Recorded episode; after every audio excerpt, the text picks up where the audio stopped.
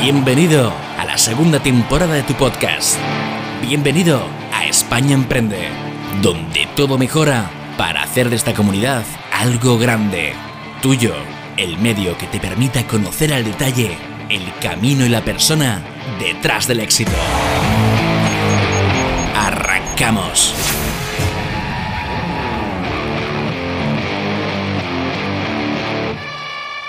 Yo realmente no, no he notado mucho porque yo realmente siempre he sido una persona súper inquieta. Eh, he sido siempre muy inquieto, me cuesta mucho estar haciendo la, Sin hacer nada, sí, sí. la misma tarea repetitiva durante 10 horas, o sea, no, no puedo. Y a mí en la universidad y en el instituto me pasaba igual, yo he sacado siempre muy buenas notas, pero no he estudiado muchísimo, tengo mucha capacidad de memoria y tal, y, y al final yo no soy una persona de estar sentado delante de un libro 20 horas, o sea, me cuesta mucho ponerme a leer un libro, o sea, yo esto no, la verdad que, que no lo hago. Hay gente que tiene esas virtudes y yo tengo otras, o me puedo poner un vídeo, o me puedo poner un, Un podcast y lo- vídeo sí, donde sí. cuentan el libro, lo que sea, ¿no? Y, y se me hace mucho más sencillo. Eh, pero me distraigo muy, muy fácilmente. Entonces yo al final también como que por una parte necesitaba, mientras estaba en la ESO, mientras estaba en la universidad, necesitaba ese tipo de, De Incentivo, ¿no? Un proyecto que te claro, de, de estímulos, de decir, tengo que hacer más cosas, porque yo en el día a día, si no, entre comillas, me aburro, ¿no? Porque puedo hacer esto Sí, sí. y otra cosa a la vez. Y al final, bueno, eh, he crecido siempre, he crecido siempre con eso. Ya digo, siempre aún así he sacado muy buenas notas y tengo mi carrera, tengo mi máster, tengo mis estudios. O sea que, que, bueno, eso ya depende de cada persona. Hay personas que no, que, que tienen que estar centradas, o lo que tú dices, ¿no? El, el tema de estrés, pues el llevar un negocio, pues al final requiere mucho tiempo, requiere ciertos conocimientos, requiere que soportes cierto nivel de estrés, que seas flexible, etcétera, y acá hay- cada persona es un mundo. Eso es verdad, eso es verdad. Al final, cada, cual, cada persona es un, es un mundo, cada persona gestiona todas estas eh, emociones, sensaciones de una manera distinta, pero es verdad que al final es lo que tú dices, ¿no? O sea, realmente es totalmente compaginable y de hecho, eh, eso que tú dices, desgraciadamente no sé en mu- muchos casos, eh, por, por norma general en España, de, emprendimiento desde tan joven, pero es que al fin y al cabo tú, eh, o sea, si, te fijas, Javi, nos defines perfectamente el emprendimiento como tal lo que es. Es decir, tú al final lo que haces es detectas en los distintos momentos, desde los 14 hasta el día de hoy, necesidades en la, en la gente, pues, por ejemplo, como has dicho con el, con el tema del primer iPhone, que lo clavas, porque al final todo, todos aquellos complementos de uso del iPhone que tan demandado iba a ser, que efectivamente sí fue, eh, tenían que ser traídos de alguna manera a España y vosotros los traéis.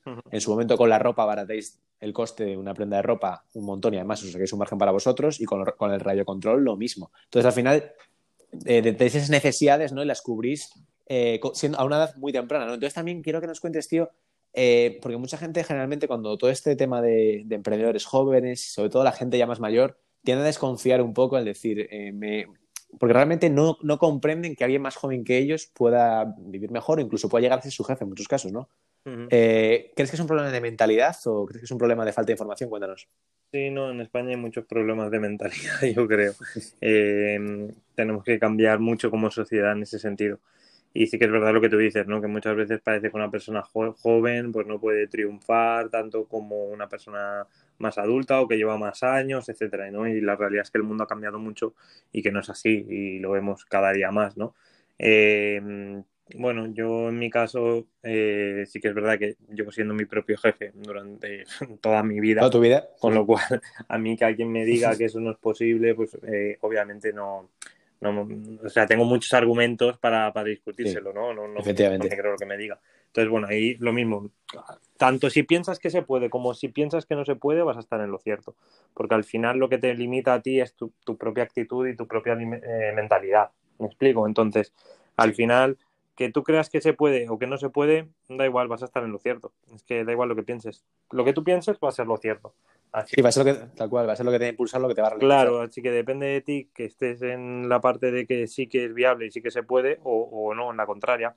También donde te sientas tú más cómodo. Hay gente que busca una excusa para agarrarse a un clavo ardiendo y decir que no es posible y autoconvencerse, pues perfecto. Y habrá gente que eh, diga que sí, que esto es posible y que va a luchar por ello y va a salir hacia adelante y va a conseguir lo que se proponga y lo va a conseguir, porque al final todo en la vida es cuestión de actitud, que no, no nos engañemos. Eh, bueno. y, y más a día de hoy que tenemos un acceso a la información tan fácil, un acceso a, a, una- a- a conocer gente nueva tan fácil. Justo. Eh, entonces, bueno, si me dijeras hace 200 años, pues te diría que igual es un poco más complicado. Pero a día de hoy, en el siglo en el que estamos y con la información que tenemos y con la capacidad que tenemos de generar negocios sin que requieran una gran inversión o inversión ninguna, nada más que nuestro tiempo, nuestro conocimiento. Mm, el que no consigue algo es porque no se lo propone, sinceramente. Súper relacionado con eso, tío, es los... ayer vi un post, tío, que, me, pareció súper impactante porque es verdad, ¿no? Al final, eh, hace un siglo, para montar un, por ejemplo, pues mismamente un negocio de ropa, tienes que comprar una fábrica con la inversión que lleva eso, eh, contratar a no sé cuántos trabajadores. A día de hoy, con abrir tu ordenador y meterte en el mundo del e-commerce, ya puedes gestionar una propia marca de ropa. Es decir, ha, cambiado una, ha cambiado una barbaridad. Obviamente sigue teniendo unos costes que no son para nada comparables, ¿no? Entonces, al final, a día de hoy, el que no, digamos, el que no consigue Puedes conseguirlo, ¿no? Porque al final sí que es verdad que no solo depende de tu. Hay seguro gente con mucha voluntad que por X motivo, porque se ha equivocado en, cualquier operación, no ha acabado consiguiendo el objetivo, pero bueno, que se puede pelear y que se puede conseguir perfectamente al final ser, ser tú el que lleve el rumbo de tu vida y en ningún momento depender de nadie, porque tú, por ejemplo, eres, un, eres un ejemplo, claro. no, y al final el, conseguirlo y proponerte algo no quiere decir ni mucho menos que lo vayas a conseguir a la primera. Claro. Yo simplemente lo que digo es, si te lo propones, lo vas a acabar consiguiendo. Igual no a la primera, a la segunda, a la tercera, pero lo vas a acabar consiguiendo. Eso es seguro, 100%. Entonces, al final, por eso digo que sí que es cuestión de actitud, porque eh, que lo intentes una vez y no lo consigas y te rindas, entonces no vale decir mentira porque yo lo intenté y no lo conseguí. No, mentira, igual no has conseguido lo suficiente o los errores que has cometido en el primer fracaso, que aquí está tan mal visto, que al final los fracasos no, dejan de ser eh, los aprendizajes, no los has utilizado para en la segunda ser mucho más eficiente o para tomar mejores decisiones, que es de lo que se trata, ¿no? Entonces, eh, bueno, es, eh, yo creo que al final lo que te digo, cuestión de, positivismo y de actitud, de conseguir las cosas y el, tiempo te, el tiempo te da la razón. Pero al final es verdad que todo el tema de la cultura del fracaso, del éxito, ¿no? Al final en, España, que tenemos, ojo, que parece que solo decimos lo malo del emprendimiento y lo malo de, de la cultura, también tenemos muchísimas cosas muy buenas, obviamente, de hecho, somos un país muy bueno, obviamente, pero sí que es verdad que con el tema del, éxito y del fracaso, cuando alguien fracasa, por ejemplo, en Estados Unidos, eh, se premia muchas veces la actitud de la persona y el ver que lo ha intentado, ¿no? Es decir, que hace poco, no recuerdo a quién se lo escuché, en una entrevista que decía eso, que al final em, el fracaso en, otros países se ve como, vale, lo he intentado, no ha conseguido su objetivo, pero lo ha intentado, y digamos que socialmente se te premia por eso, ¿no? Y te impulsa a conseguir otras cosas. Aquí en España, cuando tienes éxito muchas veces generas, generas envidia ¿no? Mucha gente. Y cuando fracasas, te diría, se contra ti. generas envidia. Siempre. Sí, sí, sí. sí. Pero cuando, y encima cuando fracasas se ceban, ¿no? Claro, eh, hay una frase que yo siempre digo que la dice mucha gente, no es que me la haya inventado yo, pero es que es, la auténtica realidad. Si tú dices que vas a hacer algo eh, y, y, por lo que sea te va, te va bien, los que te estaban criticando al principio siempre te van a decir, yo siempre quedo en ti, sabía que lo ibas a conseguir, etcétera. Si te va mal, esos mismos te van a decir, ya te dije yo que era muy complicado, ¿por qué no hiciste otra, otra cosa? ¿Por qué no hiciste una posición? ¿Por qué no tal? Porque que esto es muy complicado, te pensabas que era sencillo. O sea, da igual lo que pase. Siempre, por eso digo. Sí, sí, exacto, exacto, exacto. Eh, bueno, hay que ser muy consciente de esto, y esto es así, y es la realidad, y te va a pasar con tus padres. O sea, el mejor ejemplo es que este ejemplo te pasa con tus padres, 100%. Es decir, tus padres al final siempre van a, tratar de buscar lo mejor para ti, lo más seguro y que no sufras en la vida y que te vaya todo muy bien, etcétera. Entonces, si te va bien, ellos te van a decir que siempre han confiado en ti porque son tus padres. Si te va mal, es que a la próxima de caso, porque tal, porque esto no tenías que haber hecho, era, tenía mucho riesgo, era muy complicado, etcétera, etcétera, etcétera. Entonces, bueno, hay que ser muy consciente también de esto, ¿no? O sea, al final, eh, ahí siempre vas a estar tú para apoyarte a ti mismo y para ser libre y ser consciente de qué es lo que quieres hacer. Efectivamente, ¿no? Al final es necesario que seas muy fuerte mentalmente porque al final es lo que tú dices. O sea, eh, la carrera de una persona, eh, es que si en la carrera de una persona exitosa hay fracasos, es imposible que, en la carrera del más exitoso hay fracasos, ¿no? Es imposible que, que la carrera de alguien que quiera conseguir un objetivo no haya algún fracaso, no haya algún golpe, no haya algún proyecto que parecía que sí que no salga. Pero la clave es continuar, ¿no? Y al final tú, bueno, eres el mejor ejemplo y, y te nos lo dices, ¿no? Trabajar, trabajar, trabajar, em, eh, buscarte la vida en distintos campos que te gusten, porque creo que es importante que te guste para que, es decir, no solo una intención monetaria, es lo que te digo al final, también creo que es importante que te guste porque realmente a la larga yo creo que si haces algo que no te gusta nada, ¿no? Eh, es muy complicado que tengas esa constancia para, para seguir, pero que esa constancia es vital, porque sin esa constancia es imposible que consigas nada. No, al final, de, tanto, tanto si emprendes como si no, porque al final el emprendimiento yo lo entiendo que no es para todo el mundo. Y, obviamente la gente que emprendemos también necesitamos gente que lo emprenda pues para que trabaje para nosotros, ¿no? Y eso no quiere decir ni que sea ni mejor ni peor. No, hay gente que, sirve para emprender, igual que hay gente que sirve para jugar a fútbol y otros eh, sirven para jugar a baloncesto, ¿vale? O sea, no, no, no, quiere decir que sea ni mejor ni peor. Efectivamente, que no hay clases ni nada, que al final cada uno eh, se, le da mejor una cosa o está más preparado para una cosa que para otra. Eso es, cada persona tiene que encontrar su, su hueco en el mundo. Pero aquí sí que hay algo que es común, que yo creo que es muy importante, que es que las personas trabajen o emprendan eh, en algo que les guste. O sea, es decir, al final el que emprende, emprende porque le gusta. Y luego puede gustarle más un sector o otro, pero está haciendo algo que le gusta, que es emprender. Exacto. Pues no, Javi, que se ha cortado otra vez. Yo creo que se corta. Eh, ahora, ahora, ahora. Eh, lo que te decía, que al final una persona que trabaja como empleado tiene que trabajar también en algo que le motive y que le guste. O sea, el que emprende, emprende porque le guste, porque le motiva. Luego, obviamente, dentro de ese mundo de emprendimiento, pues estará en un sector u otro que le gustará más o menos. Pero el que trabaja como empleado, también es muy importante que esté trabajando como empleado y en algo que realmente le apasione, porque si no, al final se va se, te va, se te va a hacer bola el ir al trabajo todos los días, el trabajar para para un tercero en algo que no te gusta, con lo que no estás de acuerdo, con lo que moralmente te puede parecer que está mal, etcétera, etcétera. Y si lo acabas haciendo solo por el dinero, igual que el emprendimiento, si lo haces solo por el dinero porque piensas, no, es que yo voy a ser millonario y como la mejor manera de conseguirse en hacerse rico es emprendiendo, pues voy a emprender, aunque lo odio. Probablemente no acabes ni, ni siendo millonario, ni contento contigo mismo, ni con tu vida. Exacto. Hay mucha gente que se ha hecho millonaria siendo empleado. O sea, al final por eso, por eso sí. El, problema es cuando pones en, el centro el objetivo del dinero. Ese es el, problema. Al final el dinero es una consecuencia. Cuando tú eres bueno y haces las cosas con, pasión y con corazón, eh, el dinero acaba llegando. Obviamente, obviamente el dinero es, necesario y es un objetivo de todo el mundo, es verdad, y, es, y está bien querer hacer más dinero y más dinero y más dinero, ¿no? Pero al final es una buena mentalidad realmente. Pero al final, si no, si no te acompaña las ganas y la motivación de que lo que hagas te guste o que lo, hagas o que lo que hagas te realice y, digamos, al final, al final del día estés a gusto y te dispongas al día siguiente levantarte para trabajar como mínimo lo mismo que el día anterior, ¿no? Digamos, pues va a, ser, muy complicado que lo consigas si no se da en esos casos. Eso es. Bueno, pues vamos a ver, vamos a, vamos a la actualidad después de esta, de esta charla así más, más general. Eh, eres de Influencer. Cuéntanos eh, qué es exactamente Influencer, de qué se trata ¿Y cómo surge y por qué? Cuéntanos. Pues te cuento, eh, te respondo por la última primero, el cómo, cómo surge. eh, yo después de, tener este negocio de, temas de telefonía móvil que te contaba al principio, eh, me fui de, bueno, estaba en, la, estaba en la universidad, me fui de Erasmus a Finlandia un año, ni más ni menos a Finlandia, con todo el frío, porque me apetecía mucho un cambio radical, yo soy de Valencia y quería un cambio un poco radical para, para ese año. Eh, y enfrentarme a nuevos retos, ¿no? Entonces me fui a Finlandia, seguía llevando mi negocio desde allí. Eh, mi socio se quedaba en Valencia llevando la parte logística, porque yo obviamente no podía hacer la parte de envío de productos y yo me quedaba con toda la parte digital. Y después allí en el, en el, en el intercambio, en el Erasmus, decidí hacer un máster y me vine a Madrid, que es donde estoy ahora, llevo viviendo cinco años, a hacer un máster en el Instituto de Empresa, ¿vale? Para negocios internacionales, para dirección de negocios internacionales. Entonces, bueno, me viene, me viene a IE, decidí dejar ese negocio, centrarme en el máster, hacer el esfuerzo económico que yo, que yo suponía, gastarme todo el dinero que llevaba mm, conseguido en, todos los años que llevaba emprendiendo y eh, venirme a Madrid, formarme, eh, etcétera.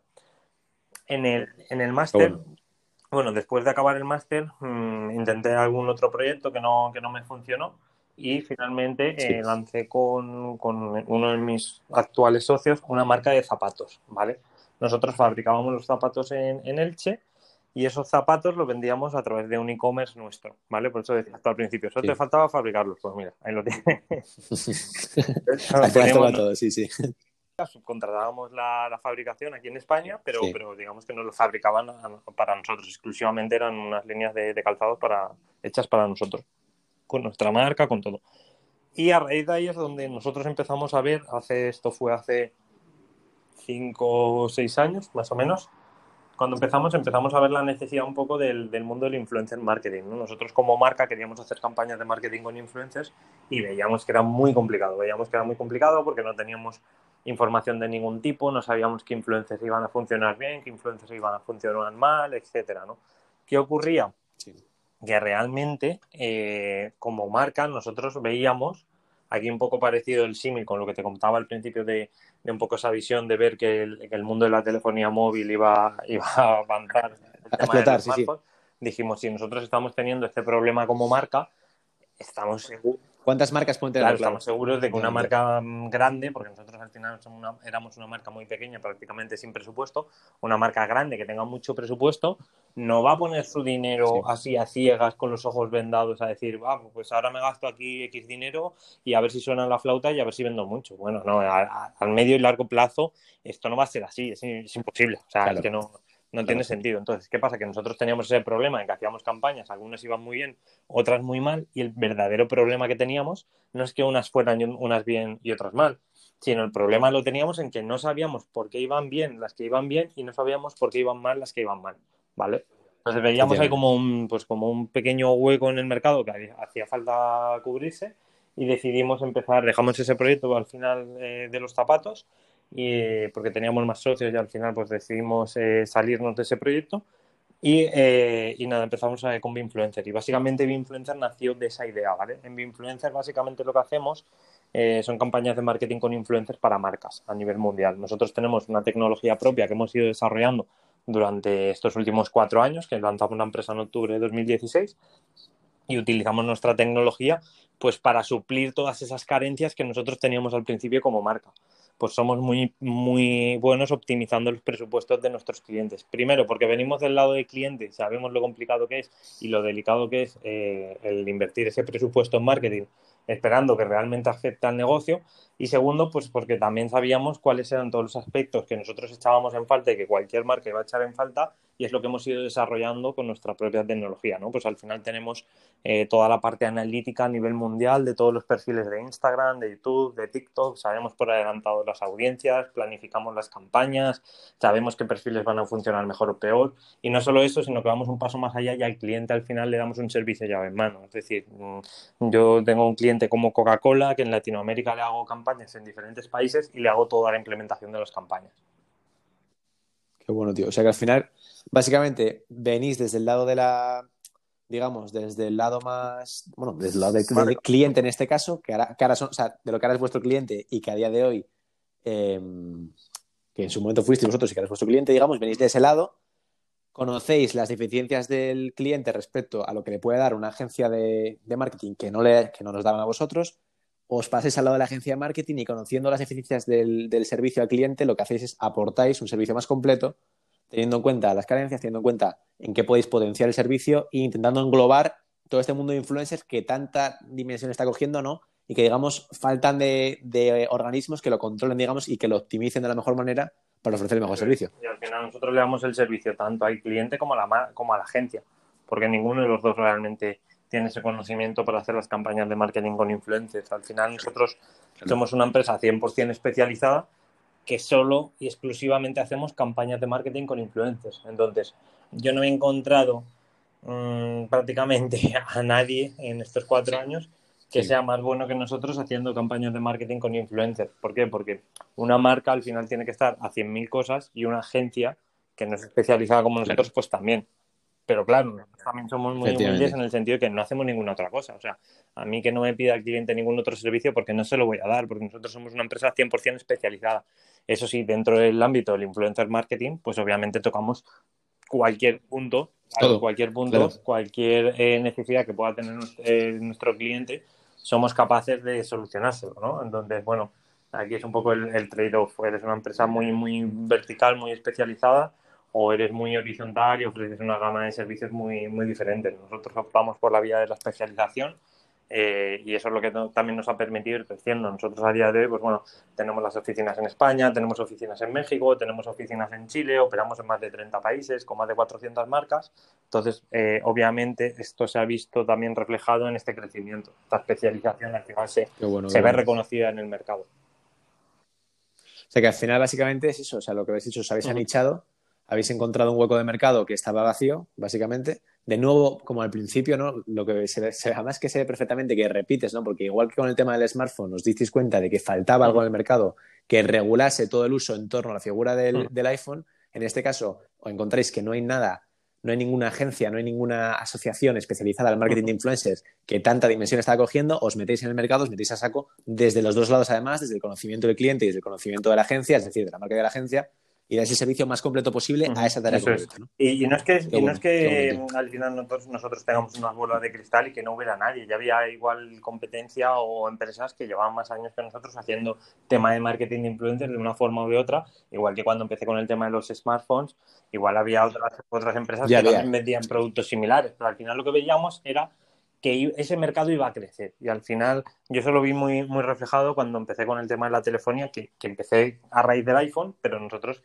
enseguida teníamos un abanico de productos que englobaba todas las marcas, porque veíamos que el tema de los smartphones era algo que no era solo del iPhone, sino que iba a crecer de forma generalizada. Entonces, cuando tú estás en un mercado que es de nueva creación y que está con un crecimiento tan exponencial, por muy poquito que tú crezcas o te posiciones, solo con lo que va a crecer el mercado, tú ya vas a crecer un montón. Es decir, no te tienes que necesariamente pelear para robarles trozos de mercado a tus competidores, porque si el mercado sigue creciendo continuamente, simplemente por ese crecimiento orgánico que el mercado está, está sufriendo, a poco, a poco que lo hagas medio bien, ya vas a crecer.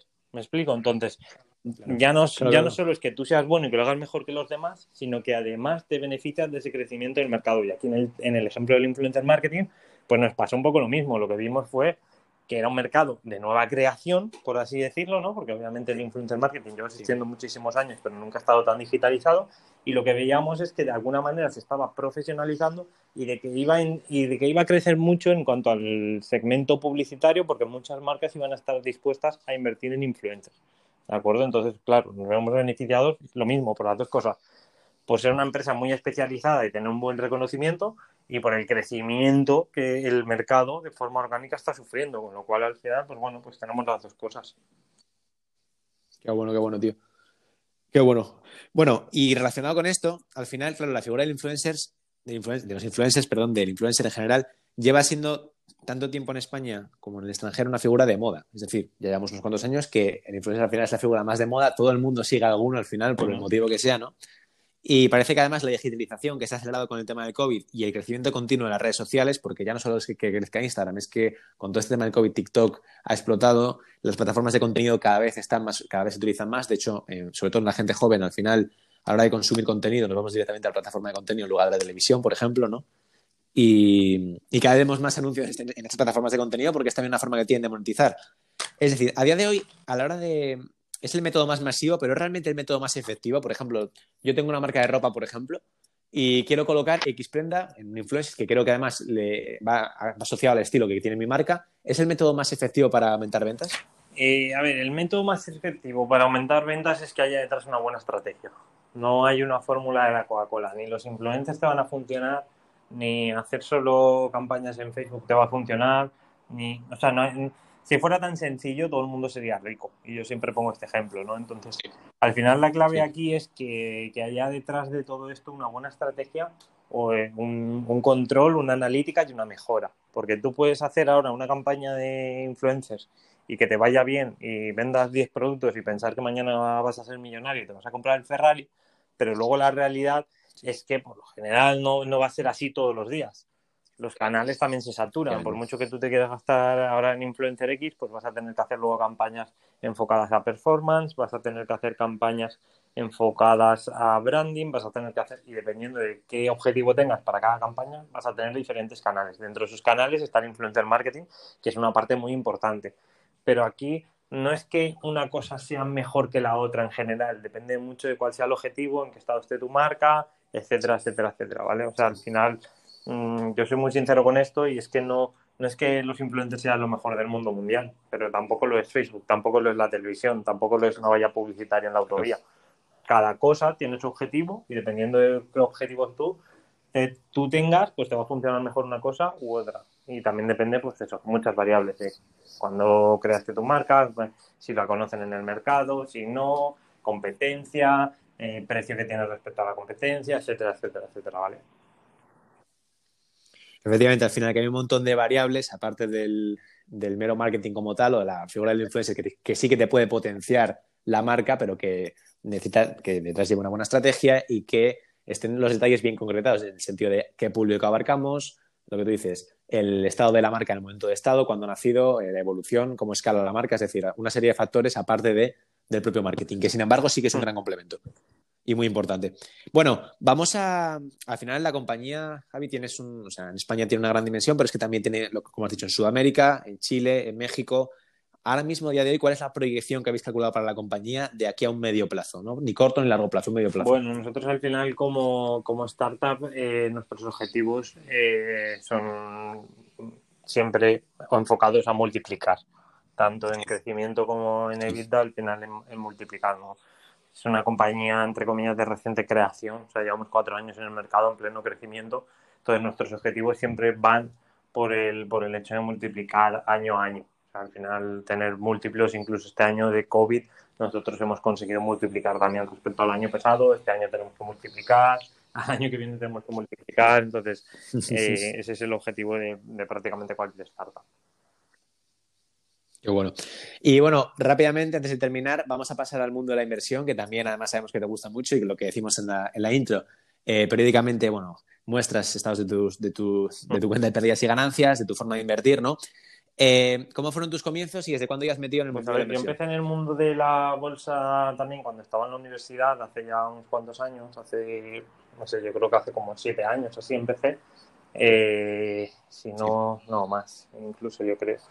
Sí, con los 19 más o menos, como, sí, como entre 8 y 10 años más o menos, pues no me acuerdo en qué curso. Estuve en algún, en algún, en algún grupo de estos de, de, de finanzas eh, que hacíamos como sesiones para personas que se interesaban por el mundo de las, fian- por el mundo de las finanzas.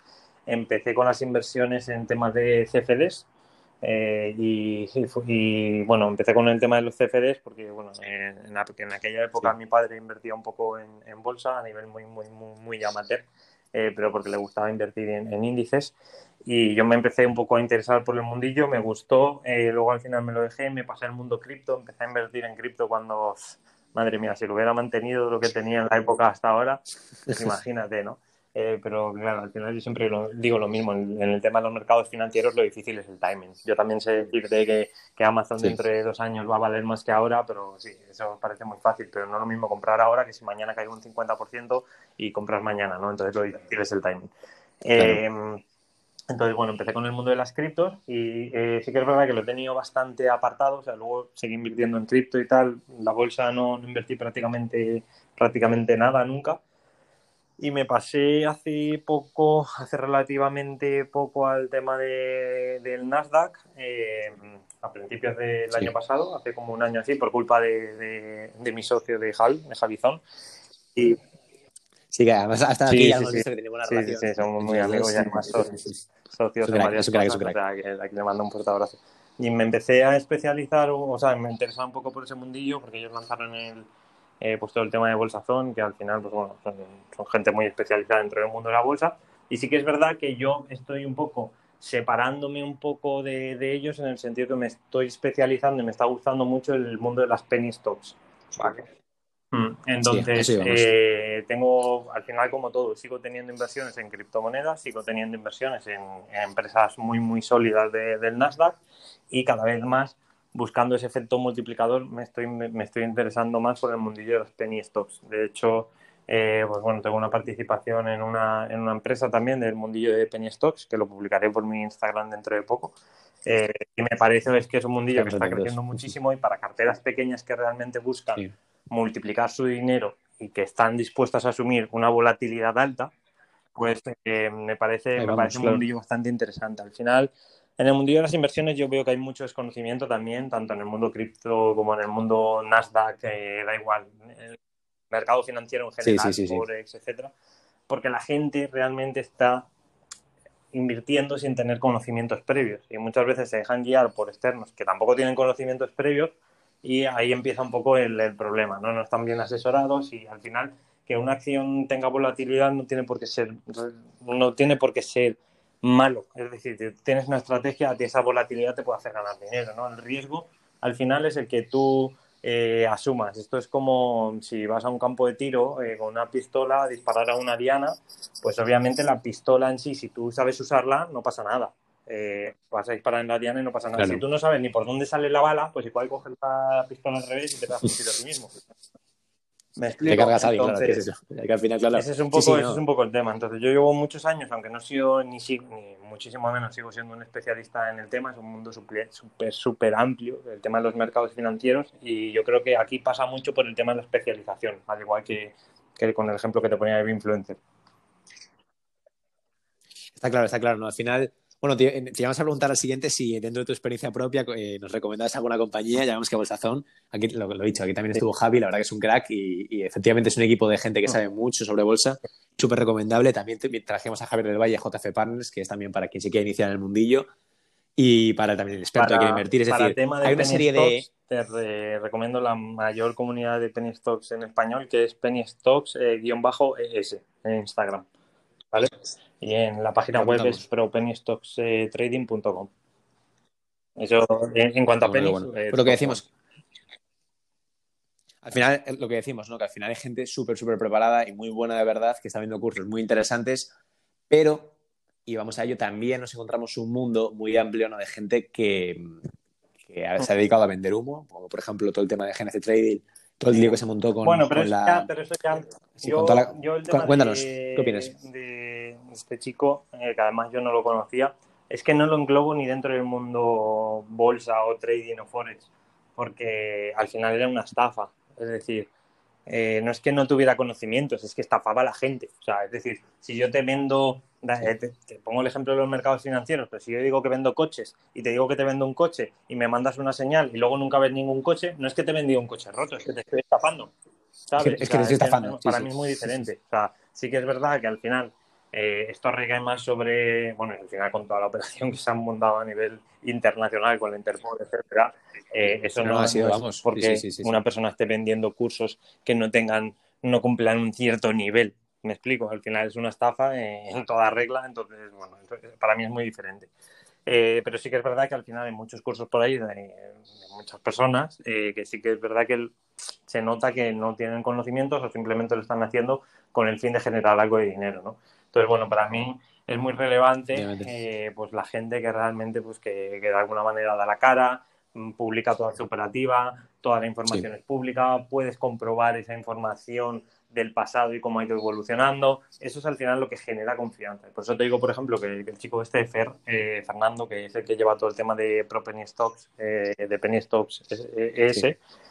es un ejemplo, ¿no? Eh, porque al final tú realmente aquí ya decides con mucha información en la mano. O sea, realmente no te están vendiendo eh, Claro, la moto porque realmente estás viendo información pública que tú puedes comprobar que, que es pública desde hace muchos meses y años y tú simplemente en Google puedes comprobar cómo han ido evolucionando esas operaciones, ¿no? Entonces, bueno, al final eso es lo que te tiene que generar confianza. Igual que cuando vas a comprar en una página web que no conoces, pues lo que haces es buscar en internet recomendaciones de ver si es una estafa, etcétera. Y opiniones, sí. Efectivamente, no, claro, al final es lo que decimos, que guíate más por, infórmate de verdad bien y no te guíes porque, por ejemplo, subo una historia de un Lamborghini, sin embargo, en vez de, ¿sabes? O sea, al final mucha gente lo hace, es decir, alquilo un coche, me hago mil fotos, subo una historia un día, eh, promociono en la historia la, la página y a partir de ahí te empiezas a sacar el dinero. Muy buenas a todos, ¿qué tal? ¿Cómo estáis? Bienvenidos otra vez a un nuevo podcast de España Emprende. Esta vez nos acompaña alguien que engloba los dos apartados principales de esta comunidad, que son el emprendimiento y el mundo de empresarial en general, siendo emprendedor desde los 14 años, como afirma en su biografía de Instagram, CEO de Influencer, startup especializada en, publicidad y marketing para influencers y el mundo de la bolsa y la inversión. Como muestra prácticamente a diario sus seguidores, su nombre es Javier Yuste y su perfil en redes javier.yuste acumula en Instagram más de 14.000 seguidores. ¿Qué tal, Javi? ¿Cómo estás? ¿Qué tal? ¿Cómo estás? Muy bien, muchas gracias por la invitación. A ti, a ti, a ti por venir. Eh, ¿Algo que quieras añadir a la pequeña presentación que hemos realizado? Pues a la vez podría añadir muchas cosas y no tantas, entonces yo creo que está perfecto. perfecto, perfecto, perfecto. Vamos para allá. Bueno, eh, como siempre nos gusta hacer, vamos a tus inicios, que además probablemente has sido los más jóvenes de todos los que han venido hasta ahora al podcast, ¿no? Porque como tú dices en tu biografía, 14 años y comienzas a emprender. Cuéntanos eh, de qué trataba ese proyecto y cómo se fue desarrollando. Pues bueno, sí, yo llevo desde los 14 años emprendiendo eh, y siempre digo una frase, siempre cuento algo de lo que yo estoy muy orgulloso, que siempre digo que yo nunca he trabajado en ninguna empresa que no sea mía, ¿no?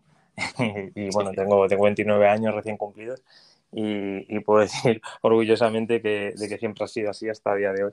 Y nada, con 14 años empecé, pues bueno, empecé en el mundo del e-commerce. A mí me llamaba mucho la atención el mundo de, Internet, de la compra online, me, me llamaba muchísimo y yo al final, pues bueno, eh, me empecé a, un poco a interesar por este mundillo y empecé a importar eh, pues eh, ropa de, China cuando AliExpress y Alibaba y estas páginas casi no se conocían. Sí, sí, sí, empecé pues bueno con este tipo de con este tipo de, productos, había otras otras páginas también chinas, etcétera. Y, nada, me monté como una especie de, álbum web en, en Picasa, que era como un álbum digital de Google por, aquella época, que ya yo creo que no se utiliza. Y, nada, simplemente me, ponía a vender las, las, cosas que traía o directamente lo que hacía es que me hacía como mi propio catálogo, a la gente le enseñaba los productos que entre comillas yo tenía, al final no dejaba de hacer una especie de dropshipping, por así decirlo, eh, pero muy a la antigua usanza, y cuando alguien quería algo, pues me lo pagaba y yo se lo compraba y lo traía, ¿no? Porque la gente pues no sabía, no estaba familiarizada con el comercio electrónico y mucho menos con el tema de comprar cosas fuera de, España.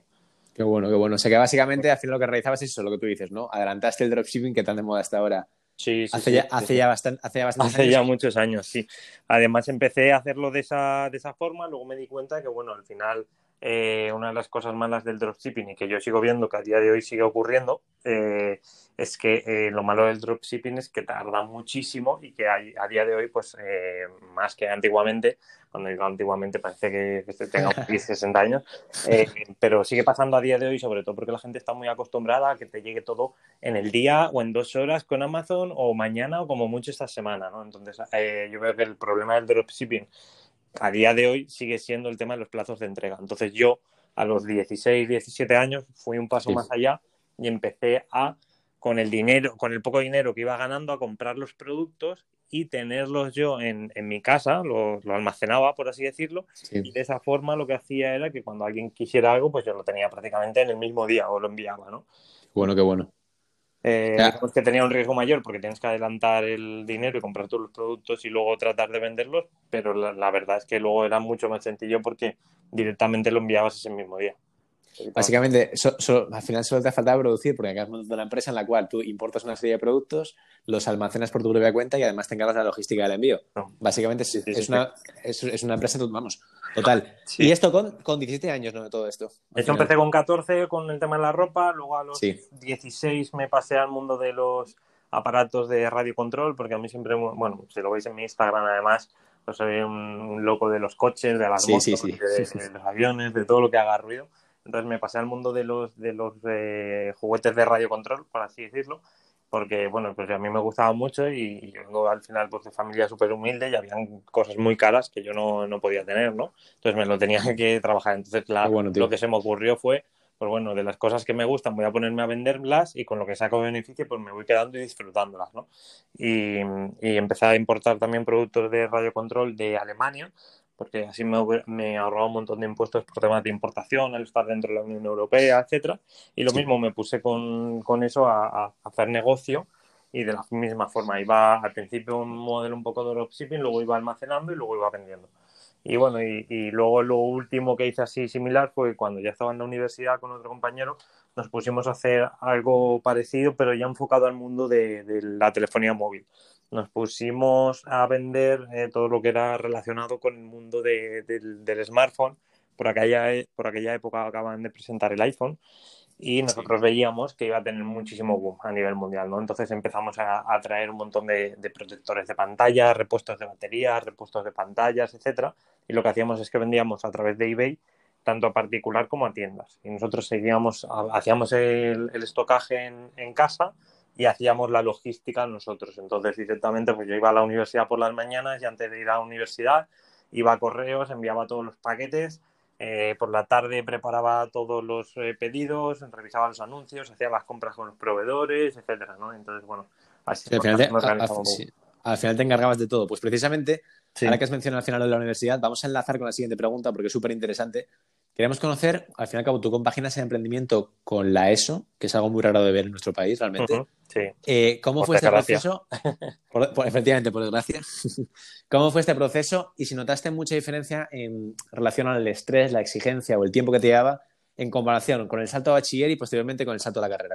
Sí, no, de que al final depende de muchas cosas. Ni, ni porque una persona salga con un Lamborghini alquilado es malo, Efectivamente. ni porque salga con un Lamborghini propio es bueno. Es decir, al final depende de, de muchos factores y Ya, que no nos sí. tenemos que dejar de guiar de que ahora se dice, no, es que todos alquilan un coche y ya parece que tal. Oye, pues hay mucha gente que tiene mucho dinero que igual no se quiere comprar un coche se lo alquila. Es que eso no tiene por qué ser necesariamente malo. O sea, al final el problema, un problema muy grande que yo veo que hay en la sociedad o en, en España, ¿no? que al final es lo que más conocemos, es que eh, encasillamos muchísimo. Sí, es O sea, verdad. al final, eh, ni las cosas son tan blancas ni son tan negras, sino porque una persona que ahora, no sé, me lo invento, sale un asesino a la calle con un cuchillo y, y empieza a apuñalar a un montón de gente y, y, y lía la de Dios en el centro de Madrid y va vestido todo de Dolce Gabbana, no quiere decir que cualquier persona que vaya vestida de Dolce Gabbana es un asesino. eso es verdad. Eso- eso está lo claro, mismo. ¿no? Entonces, ¿qué pasa? Que ahora ya parece que no, es que como todos tienen coches de lujo, pues mira, todo es igual. Oye, pues, no tiene por qué. O sea, No, no, sí, está, Al final- eh, eh, por eso está claro que no, al final decimos, o sea, eh, un ejemplo claro, al final, eh, Enrique Morris, por ejemplo, que es un crack de todo este tema de la inversión también, eh, Sí, tiene un de- amigo, tiene tiene un muy buen curso de radiando, le mando un fuerte abrazo. también. un crack además que que dentro de poco, dentro de poco estará por aquí también. Bueno. Eh, tiene, un, tiene un pedazo de Porsche, un Lamborghini, y quién no quiere tener esos, todos esos lujos que tiene, que tiene Enrique Morris, que es una pasada. A mí, por ejemplo, aquí nos, o sea, nos encanta eso, y al final es mucha gente, ¿no? El, trabaja también trabaja para ello, porque está bien también tener de vez en cuando una serie de caprichos, algo que nos guste y que nos motiva a trabajar, a seguir trabajando, y no clasificar a la gente en buena o mala, porque se critica muchas veces que se clasifica a la gente en buena o mala por lo que no tiene, pero muchas veces también a la gente que tiene también se la encasilla en, categorías malas que, que realmente son injustas, ¿no? Por eso te digo que es que tendemos mucho a encasillar y no y no, no, no debería ser así, porque al final las cosas ni son tan blancas ni tan negras. Por eso, por eso. Cada por eso. caso, cada caso es un mundo. Esa es Por la eso. realidad. Está claro. Bueno, pues para terminar, vamos a hacer la última pregunta. Nunca solemos repetir preguntas realmente porque, salvo esta, porque nos gusta a cada uno conoceros dentro del ámbito que, que tenéis, que es verdad que cada uno o sea, sois, tenéis unos mundos increíbles cada uno y tenemos mucho que aprender de vosotros, pero siempre repetimos esta pregunta a todo el mundo. Cuéntanos desde tu análisis personal una virtud y un defecto que tengas y cuáles son tus objetivos de cara al, al plazo de un año, ¿no? Con tus distintos proyectos. Cuéntanos. Pues a ver, eh, como empiezo por, las, por la mala, Perfecto. yo creo que soy muy impaciente. soy muy, muy impaciente, la verdad.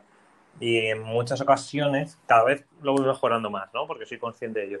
Y siempre he sido muy impaciente. Pero cada vez me doy cuenta más de que al final la paciencia, esto es algo que también se dice en bolsa.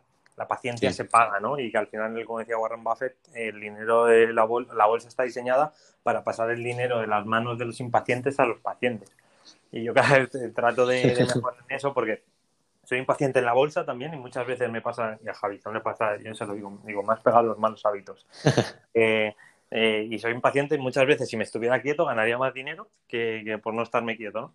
Pero Sí, me sí, pasa sí. también en, en general todo, soy, soy muy impaciente y al final las cosas llevan sus tiempos, también cuando somos emprendedores, y esto nos va a pasar muchísimo, queremos ir muy rápido y si es como como, como ocurre en mi caso con mi influencer, que somos una empresa que somos B2B, le vendemos a grandes marcas, Sí. nosotros, claro, llevamos un ritmo y vamos súper acelerados, queremos las cosas para allá porque queremos que todo pase súper rápido, crecer un montón, avanzar, etcétera, pero luego el ritmo que llevan, eh, pues al final, las grandes empresas no tienen nada que ver con el ritmo que puedes llevar tú. Entonces, o eres paciente o te desesperas. No, Claro, no vas claro. más rápido porque tú seas más impaciente. Claro. que eso es algo súper importante y que es algo que, bueno, en mi caso, pues eh, sé que tengo que, que mejorar dentro de muchas otras cosas, pero, pero te digo, te digo esta. Qué bueno, qué bueno. Bueno, pues de verdad que ha sido. Bueno, no, perdona, No. me queda la virtud y, y el proyecto. Sí, sí, sí, te iba a decir lo de, lo de la virtud. Nada, como virtud, eh, yo creo que, que siempre he tenido la capacidad de rodearme de, de gente mejor que yo, en general. Gente que ha hecho más cosas que yo, gente que es mucho más experta en, en campos que son de mi interés, gente que, que ha emprendido mucho más que yo y siempre he sido muy, muy hábil pues, para juntarme y rodearme de esta gente. Yo creo que eso es algo clave, rodearte de gente muy buena y, y que realmente te puedas nutrir de, toda esa, de todo ese conocimiento que tienes en tu, en tu alrededor, ¿no? Me, me gustaba mucho una frase que me compartía hoy un chico en Instagram, Sí. eh, uno de los seguidores, que, que yo le decía, bueno, estaba eh, un chaval joven, y yo le decía que nunca perdiera esa parte de humildad, ¿no? Porque me estaba contando un poco de su vida y tal, y me decía que, que no, que nunca lo iba a perder, y me, me ha dicho una frase que me ha gustado mucho, que es que si, si te rodeas de cinco, de cinco personas, eh, por así decirlo, inútiles, tú vas Sí, a hacer claro. el sexto. Y si te rodeas de cinco personas de, de éxito, probablemente tú también acabes siendo el sexto, ¿no? Entonces yo creo que refleja muy bien eso de, de rodearte, al final te, te sume. Y como objetivo, eh, bueno, me- me- ya veremos si tengo, tengo muchos. Eh, uno de mis objetivos es- Cuéntanos así un poco. el principal, te cuento, el principal, como te comentaba antes, es al final conseguir los números que nosotros tenemos para este año de Influencer. influencer, multiplicar. Ese es el objetivo número uno.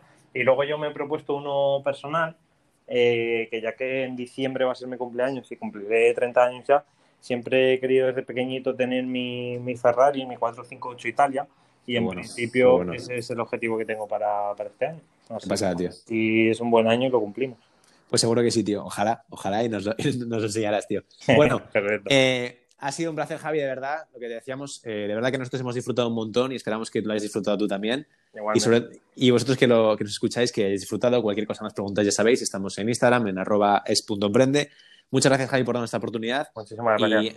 Y ya sabes que estás invitado cuando quieras, de verdad, tío. Un abrazo. Perfecto. Muchas gracias. Un abrazo.